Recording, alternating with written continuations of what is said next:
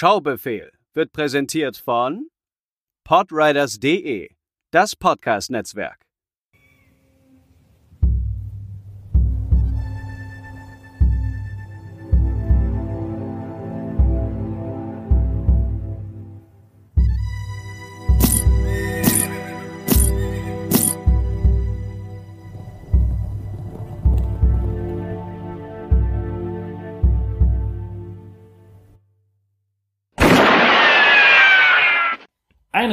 Herzlich, ein herzliches Willkommen bei einer neuen Ausgabe des Schaubefehls in einer äh, mal wieder etwas veränderten Aufnahmesituation.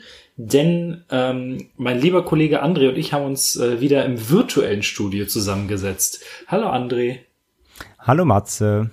Äh, manchmal schafft man es einfach, sich nicht sich zu treffen und dann kommen auch noch so eine äh, tollen Sachen wie WLAN-Aussätze dazu. Ich bin gespannt, wie die Aufnahme heute wird.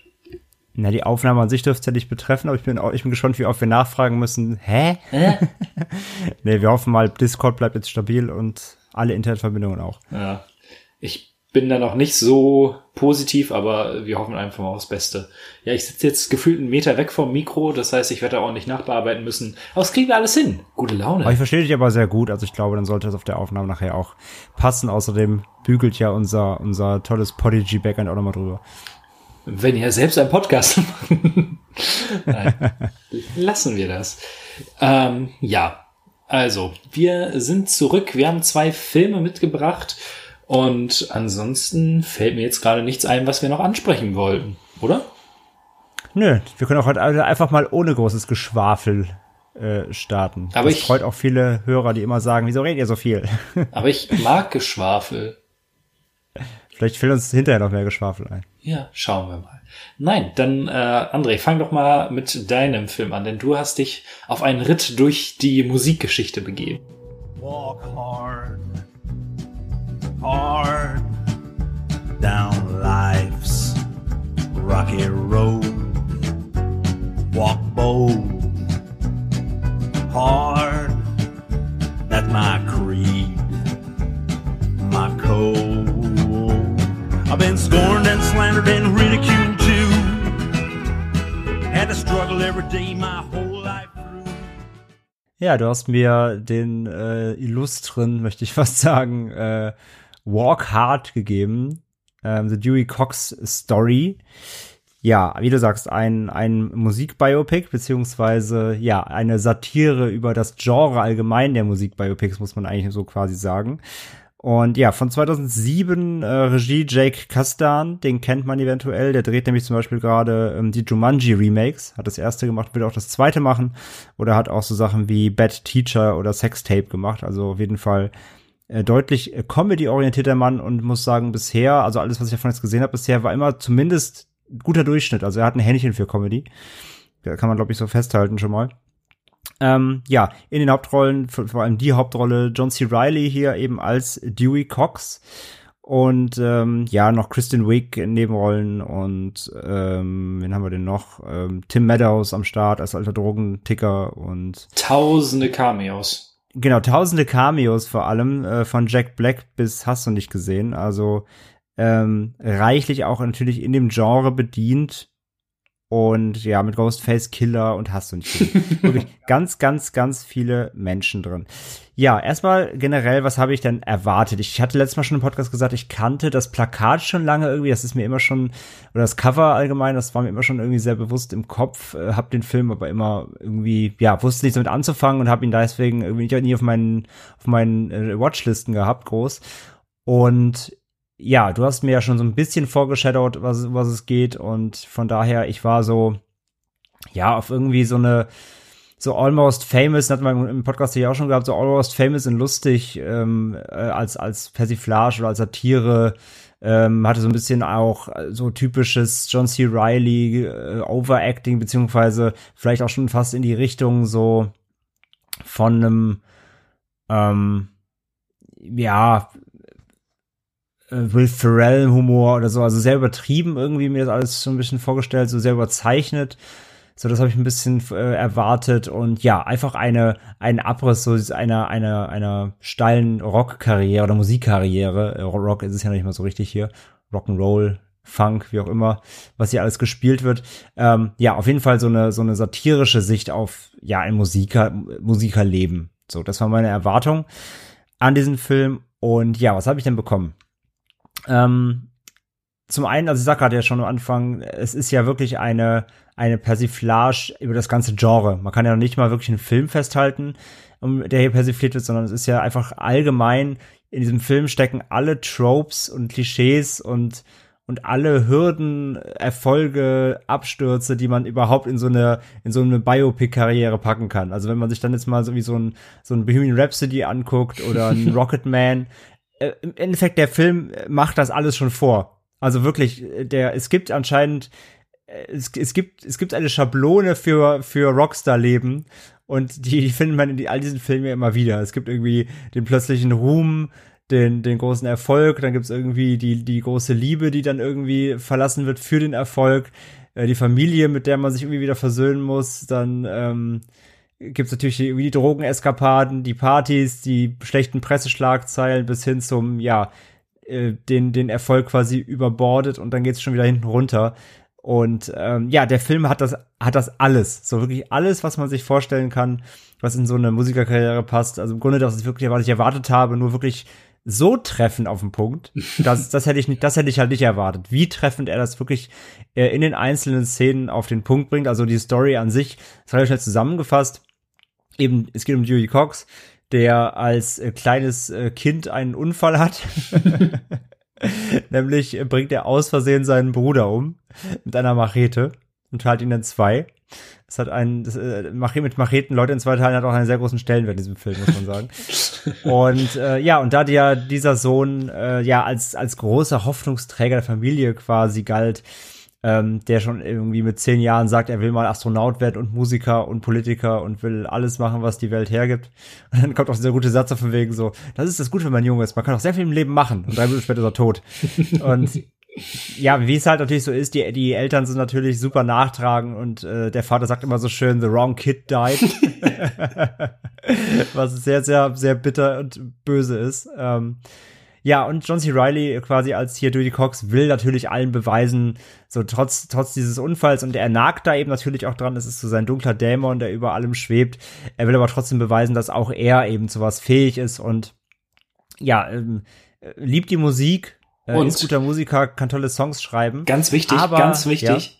Ja, er ja. hat seinen Geruchssinn verloren dadurch. Ja, genau, stimmt. Ja, ja, genau, natürlich. Er kann nicht riechen. Und ja, und in dem kleinen Nest, wo er da wohnt, äh, wird seine Musik leider nicht gut angenommen, denn äh, da wird sie des Satans verschrien, ähm, inklusive Fackelaufzug und Heugabeln vorm Haus.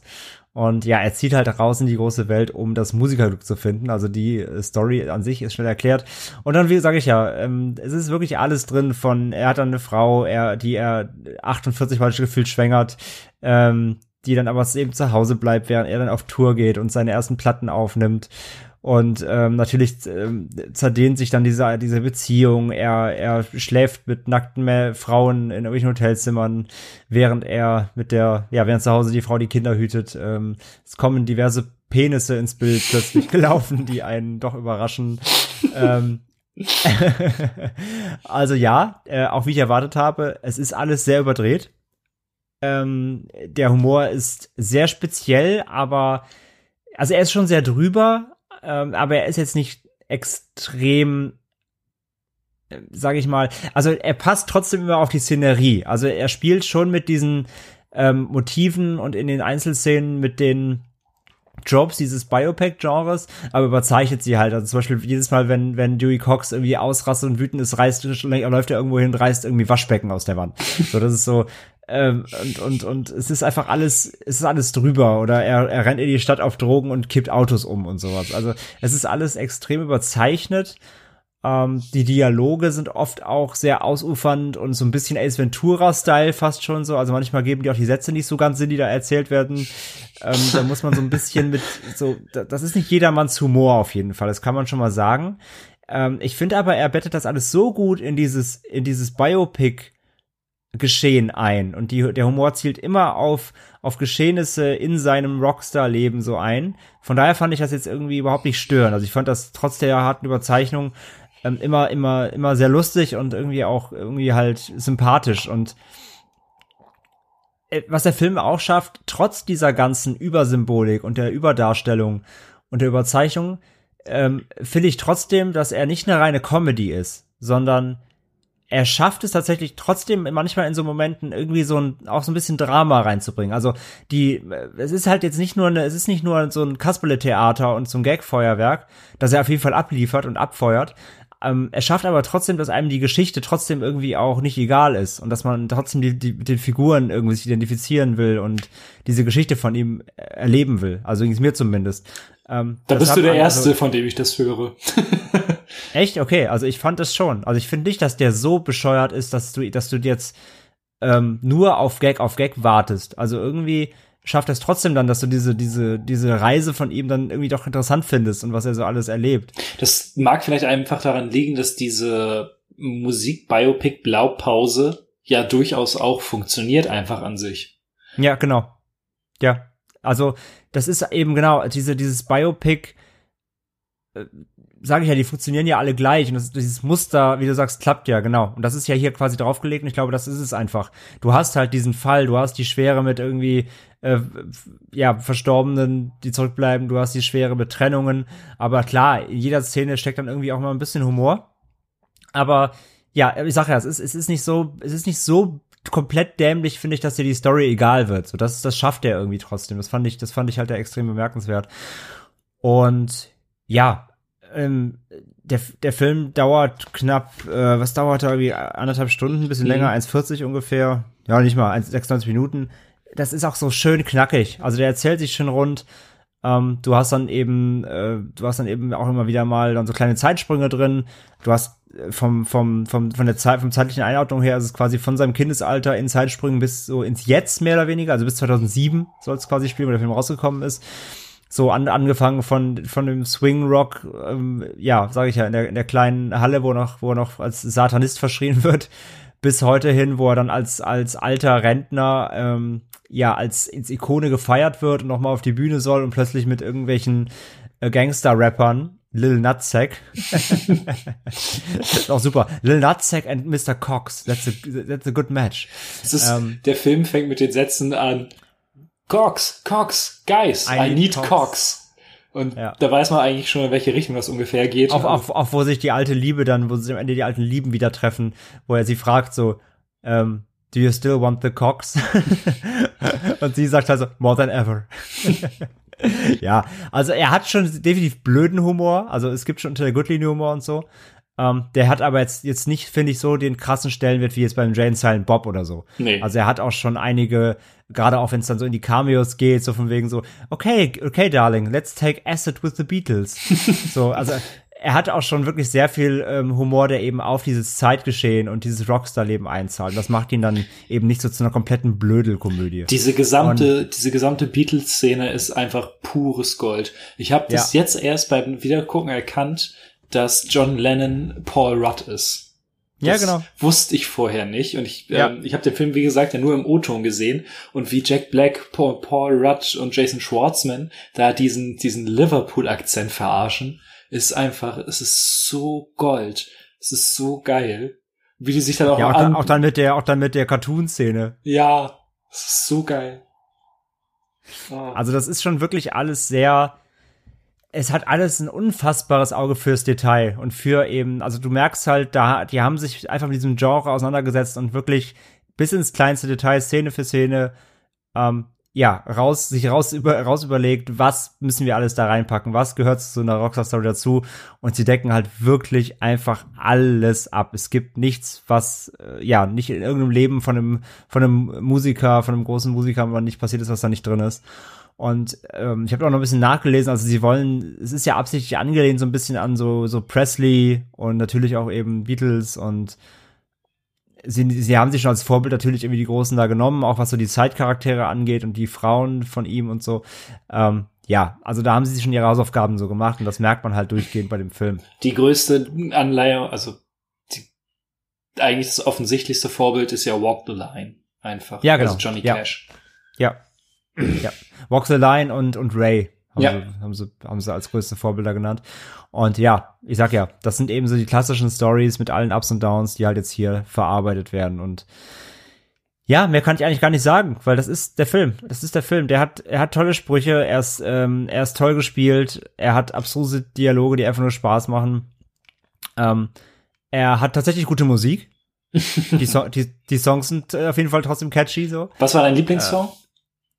Ähm, äh, wie hieß der, nachdem sie, nachdem er, nachdem er sich mit Darlene trennt, Äh, Guilty as Charged? Ist Ja, genau. Ja. wo er dann anfängt wirklich durchzudrehen, so, das ist sehr, sehr geil. Also er schreibt natürlich dann die Songs auch au- beruhend auf seinen Erfahrungen im Leben und was er gerade eben sagt, natürlich die aktuellen Ereignisse und so. Und wenn er dann langsam anfängt, da wirklich abzuschweifen und sich äh, alle Drogen der Welt reinzuziehen, ähm, dann wird's auch nochmal richtig, richtig lustig. Ja, den Song fand ich sehr, sehr gut. Ähm, ja, also hat gute Musik, äh, obwohl es eben eine, Per- eine Persiflage ist, äh, sind die Songs trotzdem auch jetzt nicht einfach nur hingeramscht so und ja, wie gesagt, schön knackig, äh, gut gespielt von, von äh, allen Beteiligten und macht einfach richtig Laune. Und holt dieses, holt dieses Thema halt wirklich auf eine äh, rundum abschließende äh, Art ein einfach. Also jemand, ich habe jemand, jemand gelesen, in Letterbox hat jemand geschrieben, so von wegen, das, das ist so die Mutter aller Biopic-Filme, danach brauchst du eigentlich nie, brauchst du keinen mehr gucken. Und eigentlich stimmt das. Es ist halt, das hat der Patrick Williams halt auch gesagt, so, er, kann- er kann sich echt nur wundern, dass nach 2007 noch so formelhafte Biopics rausgekommen sind, weil Walk Hard hat das einfach alles zerstört. Er meinte auch in seinem, in dem Video-Essay, meinte auch, er kann sich Walk the Line oder auch Rain nicht mehr angucken, ohne an Dewey Cox zu denken. ja, das wird, das würde mir jetzt auch so gehen. Wenn ich jetzt noch mal ein Biopic gucke, ja, ja, es ist halt so, ja. Ich finde halt, den Film habe ich entdeckt, einfach, ähm, ich weiß nicht, ob ich das letzte Mal erzählt habe, ich habe ja diese Doppel-DVD, die habe ich mir einfach gekauft, eigentlich nur für Ricky Bobby. Und ähm, da war halt Walk Hard drin, den habe ich zuerst geguckt auf Englisch und ich liebe diesen Film. Und das war irgendwie 2009 oder so, also kurz vor meinem Abi. Und äh, ich habe mich wirklich in diesen Film verliebt, habe den auch in meinen, äh, dem Lehrer aus dem Filmclub gezeigt, der fand ihn auch klasse. Und das war so einer der Go-To-Filme von mir und ein, zwei Kumpels damals, die wir uns immer, immer wieder angeguckt haben. Jetzt macht die Feuerwehr hier nebenan auch noch leer. So eine Scheiße. Ich wollte Ähm, gerade sagen, irgendwas, irgendwas, irgendwas piept. ja, wir haben gegenüber eine freiwillige Feuerwehr und die äh, haben da anscheinend gerade Einsatz. Gut. Ähm, sollen mal ruhig sein. ich äh, ich finde die Songs auch alle klasse. Am besten finde ich einfach die Punk-Version von Walk Hard, Ja, das ist auch geil, ja. ja, ja. äh, wo, wo sie dann so faster, faster, wo er auf Ecstasy, glaube ich, ist. Und dann Ja. so, nein, Dewey, du kannst nicht einfach deine Instrumente so schnell spielen wie so ein Punk. Großartig. äh, der Song mit, ähm, mit Darlene, den ersten, den sie zusammen singen, äh, Let's Duet, ist auch ganz, ganz großes Der Kino. ist auch gut, ja. Und ich liebe die ganzen Running Gags. Die sind so geil, das mit Wrong Kid Died oder äh, dass äh, der sein Schlagzeug ihm immer erklärt, was die Drogen machen und warum er es nicht nehmen sollte. Es ist halt auch, es ist einfach Gold. Ich liebe Ja, es. dann, und dann wie, er, wie er immer so accidentally ins Zimmer kommt von seinem, von seinem Buddy da und dann immer so, das solltest du auf gar keinen Fall ausprobieren, das macht dich völlig fertig. Alles klar, bin dabei. was tut es denn? It turns all your bad feelings into good feelings. It's a It's, nightmare. it's a nightmare. Ja, genau. Das ist sehr, sehr gut. Selbst wo er dann noch im Koma liegt und wo alle dann zu seinem Bett kommen und auch der Vater so im Koma. The wrong kid died. Das war auch, die Szene Ja, habe ich ja, die. Szene habe ich zum Beispiel nie so richtig gerafft, ähm, bis ich da mal einen Ausschnitt von Ray gesehen habe, wo es halt genau eins zu eins diese äh, Rehab-Szene ist. Das ist sowieso immer nach jedem, nach, nachdem er eine Droge ausprobiert hat, abgestürzt ist, immer so, ähm, so von wegen, äh, was rätst du mir als nächstes zu tun? Rehab? Rehab. Ähm, es gibt eine Sache, die hat jetzt beim Gucken so ein bisschen Geschmäckle hinterlassen. Ähm, wir haben ja beim Nerdpool Quentin Tarantino Podcast aufgenommen und ich habe, als ich Reservoir Dogs nochmal neu geguckt habe, ein bisschen auf Thema Sexismus und Rassismus geachtet. Und hier ähm, Thema Juden. Ich weiß nicht, hat dich das gestört jetzt bei Walk Hard? Es war, es gehört halt für mich zum harten Klischee. Also Mhm. zur Erklärung, ähm, die, Juden sind halt hier die, die, ja, die goldenen Plattennäschen quasi, die hier, ähm, ja, die, die Supertalents entdecken und, und natürlich, ähm, ja, reich sind und, und im, Biss, im Musikbiss verfestigt und hast nicht gesehen. Ähm, es, es gehörte für mich ganz klar zu diesem, ja, Alber, also zu so einem Klischee. Es war halt ein, ein Klischee-Gag, weil man halt immer sagt, so, die haben halt, die hängen halt überall drin in Amerika und hast nicht gesehen. Das ist halt so ein typischer, fast schon so ein Verschwörungsgag, also fand ich jetzt nicht störend. Hm. Nee, weil ich habe mir da auch drüber Gedanken gemacht und es ist ja, es wird ja nie irgendwie großartig verarscht. Das ist halt so am Anfang einer, also ein klein, kleines verschmitztes, ach ja, und danach sind sie es halt einfach und es sind einfach super liebe Kerle auch alle, allesamt. Nee, aber das hat mich halt im Nachhinein noch so ein bisschen beschäftigt einfach. Hm, habe ich jetzt überhaupt nicht so gewertet, also war mir eigentlich völlig egal. Also habe ich gar nicht so gewertet jetzt irgendwie. Nö, okay. Aber freue mich, dass er dir Spaß gemacht hat. Das ja, aber im Endeffekt auf jeden Fall abschließend nochmal, ja. Also für mich absolute Empfehlung. Ähm, wie gesagt, die Mutter, die Mutter aller Biopics im Endeffekt. Und ist genau das, wenn ich jetzt noch mal ein Biopic gucke, muss ich echt mal ausprobieren. Ich glaube, du, du kommst aus dem Lachen nicht mehr raus, weil du das alles halt immer wieder erkennst. Ich glaube, Bohemian Und Rhapsody funktioniert deutlich weniger. Ähm, Rocketman ist da halt noch mal ein bisschen anders. Wo hast du den gesehen? Ja, ja, habe ich. Durch diese ganze Musical-Nummer, glaube ich, ist Rocketman da ein ja, bisschen Ja, trotzdem, anders. trotzdem hat Rocketman ja, genau die, dieselben Elemente. Die gleichen Storybeats. Ja, stimmt wohl. Hm.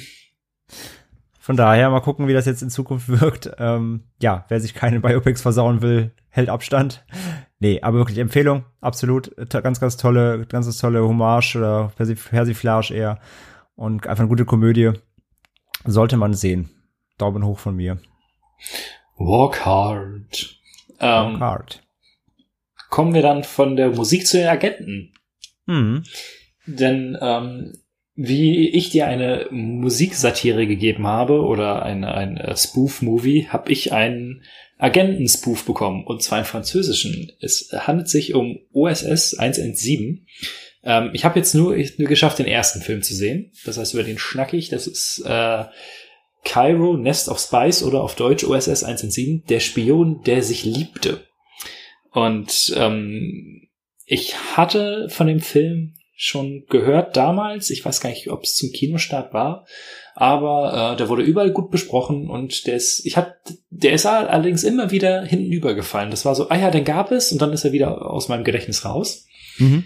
Und ähm, dann sind sie jetzt beide Filme zu Prime gekommen. Äh, das war halt der Punkt, an dem ich sie jetzt auf meiner Watchlist gesetzt hatte. Und ich hatte auch bei Letterbox zum Beispiel gesehen, dass äh, du und auch ganz viele andere den Film ab, äh, abgöttisch lieben. Und ähm, dementsprechend waren meine Erwartungen relativ hoch.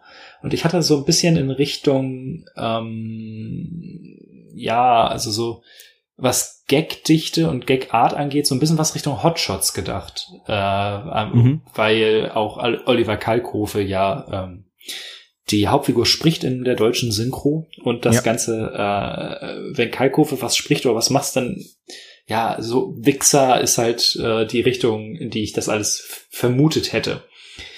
Ähm, worum geht's denn? Ich lese jetzt aus der UFDB vor. OSS-Agent 283 Jack Jefferson wird in Kairo ermordet. Also entsendet der französische Geheimdienst seinen besten Freund Hubert Hubert Bonissieux de la Batte, aka OSS 117, gespielt von Jean Dujardin, in die ägyptische Hauptstadt, um den konkurrierenden Geheimdiensten der Welt mal auf die Finger zu schauen. Hubert ist zwar gut ausgebildet und gewieft, aber ein wenig ignorant gegenüber der islamischen Kultur und Frauen ganz allgemein, weswegen er sich dort als Leiter einer Hühnervertriebsfirma auch schon recht schnell zwischen alle Stühle setzt, während Briten, Russen, Altnazis und ägyptische Terrorgruppen ihn ausschalten wollen. Ähm, ich habe gleich zu Beginn mal eine Frage an dich.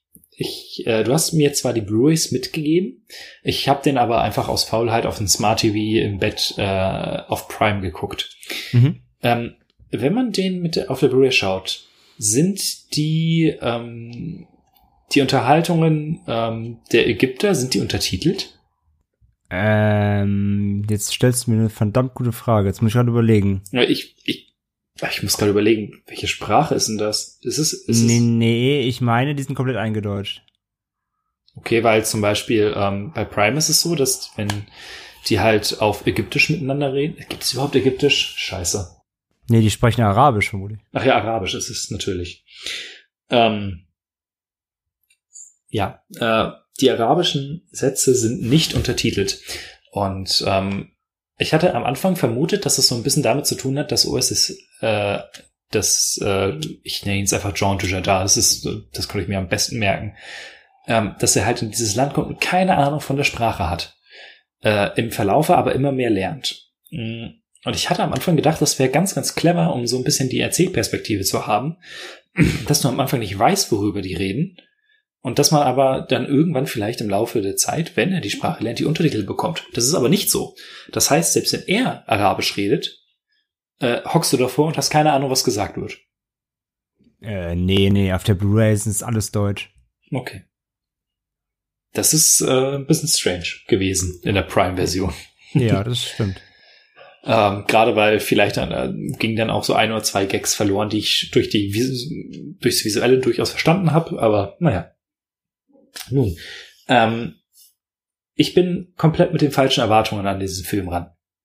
Wie gesagt, ich habe ja gesagt, ähm, wo ich den verortet hätte. Ähm, er ist jetzt aber nicht ein Gag-Feuerwerk mit dem Gag-Niveau oder ich sag mal den ähm, der Gag-Art eines Hotshots oder Wichser ähm, oder meinetwegen auch eines Get Smart. Ähm, nee, sondern schon anders. Der Humor ist ein bisschen es ist ganz schwer, das zu beschreiben. Der zielt schon mehr darauf ab, dass man das Genre kennt. Und ähm, ich muss sagen, mit am besten vielleicht den allerersten Gag. Wenn äh, gibt so eine schöne Rückblende ins ähm, ins Dritte Reich und äh, da sieht man einen Nazi-Offizier, der irgendwo längs geht und äh, er geht zu einem Flugzeug und der Offizier davor Heil Hitler und er ja wen denn sonst. Ähm, das fand ich schon eigentlich mit dem geilsten Gag überhaupt, einfach weil der so out of nowhere kam.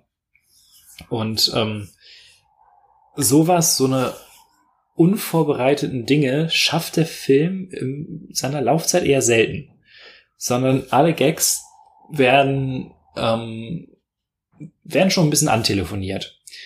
Und ähm, ähnlich ist es bei der Story. Wenn ich es bei der Story noch verkraften kann, weil es ist unfassbar klischeehaft, was alles da passiert, aber dementsprechend halt auch einigermaßen lustig, ähm, die Gags haben irgendwie sie nie so richtig bei mir gezündet. Das war jetzt nicht wie zum Beispiel bei Walk Hard, dass ich da wirklich laut gelacht habe, sondern es war immer so ein, so ein, ähm, wie wenn du im Chat LOL schreibst, lachst du ja auch nicht, sondern es ist meistens einfach nur so ein aus der Nase, so ein Du bisschen denkst, mehr du Luft. denkst, du denkst, du lachst. Ja, so ein, ein aus der Nase ein bisschen mehr Luft pusten, so ein Mhm. ähm, und das hatte ich bei diesem Film ganz, ganz, ganz, ganz häufig. Aber dass ich so richtig, äh, dass das so mein Humor getroffen hat, war eher selten. Ähm, ich glaube, das ist auch einfach eine ganz starke Humorfrage. Denn der Film ist, ähm, hat ziemlich witzige, äh, also ziemlich gute Rückblenden. Dann äh, gibt es so ein paar Running Gags, die sind klasse. Das mit dem Licht in der, im Hühnerstall ist großartig. Ich liebe es. Ähm, Jean, Das ist so ein, das ist so ein Ace Ventura Gag. ja, äh, Jean Dujardin ist großartig in der Rolle. Dieses liebe den Typ, ja. schmierigen, äh, aber doch irgendwo charmanten Agenten. Ähm, ich finde übrigens, er sieht mit diesem dünnen Schnubbi, den er in den Rückblenden und auch in The Artist hat, sieht er deutlich besser aus. Und das, Als, äh, mit glattem Gesicht, ja. ja, ich weiß nicht, was, also, das hat mich, es hat mich wirklich verwirrt. Ähm, diese Rückblenden, Jack, Jack, die sind halt schon gut. Oliver Kalkofe ist fantastisch als Synchronsprecher. Ich liebe das. Ähm, aber ja, also der Film nimmt so ganz typische Wendungen, ähm, ein oder zwei zu viel vielleicht. Äh, dann, ja. Aber auch das ist, also nur kurz reingrätsche, Ja, aber genau. auch das ist ja quasi ein, ein, das gehört ja auch mit zur Persiflage. Auf diese Agentenfilme, die halt immer noch mal so einen Twist aus dem, aus dem A- Ast zaubern, äh, aus dem Ast zaubern, einen Twist aus dem Ärmel zaubern von wegen so und es gibt auch noch einen anderen Bösewicht und das und das. Also es hat, es ist schon eigentlich eine klare Persiflage ins Genre auch. Ja, klar. Ähm, aber es ist halt, es ist halt so voll, es ist schon sehr absurd irgendwo. Mm, dann, ja, also, es ist halt, es ist schwer, denn ich möchte den Film lieber mögen, als ich es jetzt letzten Endes getan habe. Und ähm, vielleicht ist das so ein typischer Grower. Vielleicht ist das ein Ding, das man vielleicht häufiger sehen muss, damit er auch einen ans Herz wächst. Ähm, ich hatte das ja auch auf Letterbox geschrieben, äh, beziehungsweise wurde das äh, ja kommentiert von einem unserer Hörer, der meinte, dass man den Film, ähm, selbst wenn man kein Französisch kann, im O-Ton sehen sollte, einfach weil da die Performances deutlich besser rauskommen. Ich weiß nicht, ob es an der deutschen Synchro lag. Aber wie gesagt, also ich gucke den, wenn ich, den, ich habe den zwar mal, ich habe den mal im O-Ton geschaut. Ähm, wenn ich ihn aber gucke, gucke ich in der Regel auf Deutsch, weil ich finde die deutsche Synchro tatsächlich sehr gut. Und ich finde auch, Kalkofe macht halt Dillabat wirklich gut, weil er dieses, dieses ätzend arrogante und vor keinem, vor keinem Menschen und keiner, ähm, ja, keinem Land und keiner Kultur Respekt, so, das macht er schon sehr gut, finde ich. Wie er dem, äh, dem, was ist der Iman? Imam, den er Der Muazzin. Ja, der Muazzin, wie er ihm auf die Schnauze haut. Das Groß. ist, das ist leider die lustigste Szene im Film. Da lache ich mich jetzt mal tot. Wo er dann auch so der, seine, seine Assistentin, in Anführungszeichen, ähm, dann so, so ihre ja, Kontakt, Kontaktfrau, ähm, so sagt so, ja, ich muss, ich muss heute morgen, ähm, ich muss ihn morgen im Muazzin schlagen. Er, er hat einfach nicht aufgehört zu, zu singen. Das muss ich halt sagen, also das zieht sich ja auch ein bisschen durch den Film und die Running Gags sind echt gut. Also man hatte dann den Hühnerstall, es gab den Typen, der immer nur äh, am Telefon hing, er ist jetzt in der Hotellobby. Er ja, ist genau. jetzt auf dem Ball. Ähm, oder was hatte ich gerade noch im Kopf? Verdammt, gab's noch irgendwas? Auch, auch geil, wo die so, wo die so mit dem Auto fahren und sie erzählt ihm halt was von der von der ägyptischen Kultur und er fährt so mit dem Finger übers Auto und meint, sie können es immer wieder putzen. Ja. er ist halt so ein dummes Arschloch, das ist echt so. Aber trotzdem, es ist ja, aber er kann ja tatsächlich, weil er nimmt ja alles recht schnell auf und spricht dann Arabisch und versteht die Kultur recht schnell.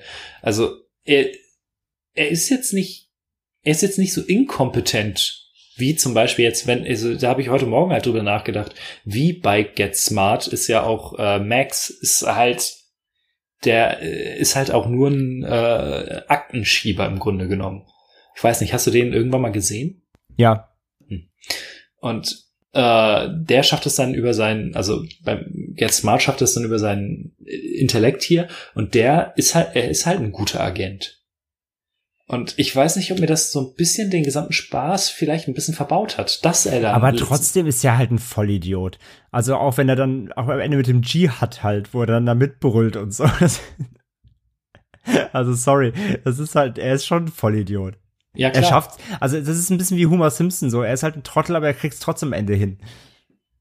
Ja, aber aufgrund seiner eigen, eigenen Fähigkeiten. Ich weiß, es ist ganz schwer, das zu beschreiben, was mich letzten Endes von diesem Film nicht so überzeugt hat. Das ist ein spaßiges Teil, auf jeden Fall. Ähm, und wie gesagt, ich habe auch durchaus gelacht, aber halt nie so, dass ich, dass der Schalter umgelegt wurde und gesagt wurde, ey, das ist, das ist jetzt richtig, richtig geil. Sondern es war immer auf dieser, auf dieser Schwelle, okay, ich habe meinen Spaß. Aber nie drüber. Ich muss sagen, also ich lach bei dem Film jetzt auch nicht so überschwinglich. Also ich finde, das ist auch, vielleicht ist es auch gar nicht so der Film, wo man jetzt so losprustet. Aber ich habe halt einfach, ich habe, wenn ich den gucke, habe ich halt den ganzen Film einfach so ein Grinsen im Gesicht. Weil ich mir ganz einfach denke, so, du Assi. Und äh, wie gesagt, auch die, auch die Running Gags und einfach, aber vielleicht hast du auch recht, vielleicht ist es ein Grower. Also ich habe den jetzt bestimmt schon beide Teile schon bestimmt zehnmal gesehen. Du achtest halt auch auf immer weiter auf viel mehr Details. Und dann bleiben vielleicht auch Szenen besser hängen oder so. Es sind so, das sind so kleine Verf Momente bei mir, die ich halt total die, Verfol die Verfolgungsjagd nach dem Ball ist auch einfach ganz, ganz großes Kino. Die ist auch super. Oder, oder wo er dann, wo er morgens aufwacht im Hotel, hat die ganzen Haare struppig und fährt sich halt einmal durchs Haar. Sie liegt wieder perfekt so angeglitscht direkt und so. oder wo sie bei ihm im Hotelzimmer einschläft im Bett und er kommt so rein und du denkst so, okay, was, was kommt Nimmt jetzt? sich kommt die Decke, ne? Kommt eine Sexszene oder so? Nee. Und er hebt sie hoch und legt sie aufs ja. Sofa, damit, damit er ins Bett gehen kann und so. Das sind so Momente, das feiere ich so hart. Es sind halt so die kleinen Dinge bei mir immer, die das einfach ausmachen. Ähm, ich weiß halt nicht, ob mir der zweite Film dann besser gefallen wird. Ähm, er ist genauso. Es Hm. ist wirklich Hagen, der selber Humor, gleiche, gleiches Niveau, nur anderes Setting. Ich glaube, das ist das erste Mal so richtig, dass die Erwartungshaltung bei uns äh, jetzt einfach komplett falsch waren und ich vielleicht deswegen mir der Spaß an dem Film so ein bisschen verhagelt wurde. Mag sein, klar. Das hatten wir bisher nämlich noch nie so richtig gefühlt. Nee, also stimmt schon. Ich meine, deine, deine Erwartungen klingen ganz anders, als der Film schon ist. Das ist mir schon, das ist mir schon aufgefallen, wo ich dachte so, oh oh. ähm, ja, nee, klar, passiert. Ach ich ja, mein, andere, anderer Running Gag, der mir noch eingefallen ist, den ich auch sehr gut fand. Äh, wie schmeckt denn ihr, ihr Frikassee? Ja, genau. Die, der, der, der Agentencode. ähm, ja, nee, klar. Du, wenn, das passiert halt, das, das ist mir auch schon passiert. Und ich sage ja, vielleicht guckst du irgendwann nochmal und dann denkst du dir, ach, hm, war doch eigentlich ganz lustig. Kann ja passieren. Also vielleicht waren die Warnungshaltungen A zu hoch, weil du einfach sehr gehypt warst, auch von den allgemeinen Stimmen halt, die du so mitbekommen hast online. Plus halt eben die Erwartung, dass, dass der Film einfach anders funktioniert, als er im Endeffekt tut. Ja. ja. Nee, aber äh, wie gesagt, die beiden Filme sind auf Prime. Wer Agentenfilme mag, sollte definitiv mal reinschauen, alleine um die ganzen Tropes verarscht zu sehen. Das ist schon Ich werde auf jeden Fall mal ähm, das, den, den Gegencheck machen, den Vergleich zwischen Prime und Blu-ray, weil das interessiert mich jetzt wirklich. Weil wenn das irgendwie dann, wenn da irgendwie, also ich, ich kann mir das eigentlich nicht vorstellen, aber man hat eigentlich mal alles verstanden. Also es gab jetzt nichts Wichtiges, was jetzt irgendwie ja, was man irgendwie einem entgehen würde. Also, nee, also, wichtig waren es auch nicht, aber zum Beispiel die gesamte Rede bei dem äh, Dschihadisten zum Beispiel, ähm, hast du halt einfach nicht verstanden. Also, ja, die ist subtitled. Okay. Ja, siehst du? Und deswegen weiß man ja auch, was er dann halt damit brüllt, quasi die ganze Zeit und so. Ne? Ja, das, das konnte ich mir aus dem Kontext meine, schon denken, gut, dass das es alles, genau, ja. Dass es alles nicht so nett ist. Ja. Aber die ist äh, eigentlich subtitled, ja. Ja, schon. Nee, also dann, ähm, Gab es denn gar keine Subtitle oder Nein. hattest du quasi, wenn du welche angeschaltet hast, wären die der dauerhaft angewiesen? es gab nur äh, deutsche, deutschen Ton und ohne Subtitle-Option. Das ist ja dämlich. Also für Blu-ray sind die hardcoded. Also man muss gar keine anschalten, aber eben die arabischen Szenen sind, sind hardcoded dann. Das ergibt ja auch einfach Sinn. Ja klar, also es gehört ja auch zum, zum Aspekt des Films eben. Ja. Außer man ist wie ich und denkt sich äh, da noch mehr rein, um die äh, Erzählperspektive des da hast du Protagonisten den noch Film schon so viel zu klug gehalten. so eine Scheiße. Aber, ne, also, das ist, weißt du, woher ich diese Idee hatte? Final Fantasy X. Kannst du dich daran erinnern, dass man dann die, die, äh, Die Wörterbücher- Alphabet. Ja, genau, die Wörterbücher aufgesammelt hat. Nee, nicht Alphabet, Albet. So, Ja, aber, aber das Alphabet der Albet, genau. das, das, das Alphabet. Ähm, nee, klar, genau. Also quasi erstmal hören, dann lernen und dann. Das Alphabet steht bei Kollege im, im Schlafzimmer. Uff. Gruß an alle Alpha-Programmmitglieder. Ja, Ich großartig. hoffe, wir, ich, hoffe, ich hoffe, wir haben keinen als Hörer. ähm, ja. Ja, ey, schade, aber wie gesagt, ich kann es verstehen. Ich meine, es ist, es ist, es ist genau im Grunde wie We Walk Hard. Es ist einfach auch ein spezieller Humor. Der gefällt einfach auch nicht jedem. A. nee. B, wie gesagt, falsche Erwartungen sind bei dem Film auch schwierig. Und C, ähm, ja, wenn du dann noch nicht mal quasi in der richtigen Experience gesehen hast, wenn du auch hier und da vielleicht einfach während dem Schauen dann auch mit den Untertiteln halt zu kämpfen hatte, so verwirrt warst und das und dies und jenes. Vielleicht musst du ihn irgendwann einfach noch mal sehen. Aber wie gesagt, ist ja nicht, ist ja nicht schlimm. Man muss ja nicht alles mögen. Nee, eben. Äh, wir sollten jetzt auch möglichst schnell aufhören, weil äh, meine Freundin kommt gerade aus dem Bad und dann geht erfahrungsgemäß der Rauchmelder hin und wieder mal an. Nicht immer. Jetzt so, wiu, wiu, wiu. Ja, das wäre, nachdem, nachdem die Feuerwehr eben gerade schon äh, vorbeigekommen ist, es sind einfach Das wäre das wär doch jetzt, das wäre der- die passende, der die passende Fortsetzung. ja, Man kann direkt wiederkommen. Nein. Ähm, wir werden uns jetzt keine Filme geben, denn äh, das Motto der nächsten Folge steht ja schon. Das ist nämlich unsere 25. Und die beiden Filme, die wir da äh, besprechen werden, sind zwei Filme, die wir nicht kennen. Das ist einmal Sindbads siebte Reise, den es bei Prime gibt. Äh, oder zumindest zu leihen. Und ähm, den Film, wo ich mich echt gewundert habe, dass der nirgendwo ist. Und kein Streamingdienst, nirgends zu leihen, gar nichts. Äh, nämlich Orson Welles Citizen Kane. Der für manche als bester Film aller Zeiten gilt. Ich bin wirklich schon sehr gespannt. Ich meine, ihr habt ja gewotet auf Twitter, äh, hattet ihr die Wahl und die beiden sind es ja geworden, hab letztes Mal schon gesagt. Deswegen, die gucken wir uns jetzt an. bis, Mhm. bis zum nächsten Mal. Und äh, dann gibt's eine, eine Doppelbesprechung von zwei uns beiden unbekannten Filmen. Da bin ich schon echt schon sehr gespannt, Ja. ob unsere Meinungen da, gerade bei so Klassikern, ob die da einstimmig sind oder auseinandergehen. Auf welchen Film bist du gespannter? Mm,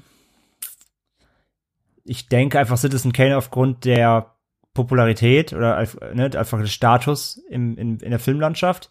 Ich habe aber tatsächlich sehr, sehr viel Bock auf Sindbad. Ja, ne? Ein bisschen schon. So ein bisschen altes Abenteuer-Feeling, so, da habe ich schon echt ein bisschen Lust drauf, ja. Mit Harryhausen-Effekten, das wird geil. genau, dann geben wir uns natürlich dann in der nächsten Folge dann wieder regulär äh, Watchlist-Filme, das kommt dann natürlich wieder. Und, ja, Watchlist-Filme. Mhm. Von der ersten Seite. so netter. Nein, aber dann vielen Dank fürs Zuhören für, bei dieser etwas kurzen Folge heute. Aber mein Gott, man kann ja nicht immer eine Stunde machen. Ach, 40 Minuten geht auch. Eben. Und Schneller Klogang. Wow.